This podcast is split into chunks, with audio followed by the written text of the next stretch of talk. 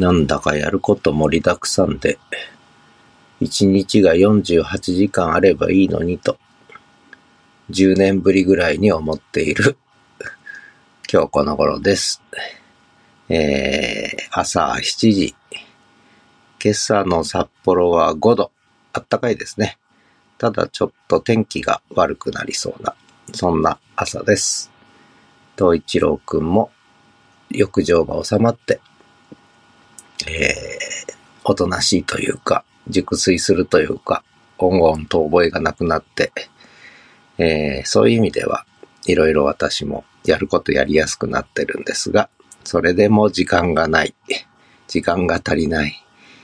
えー、あっという間に一日が終わって毎日が過ぎていく。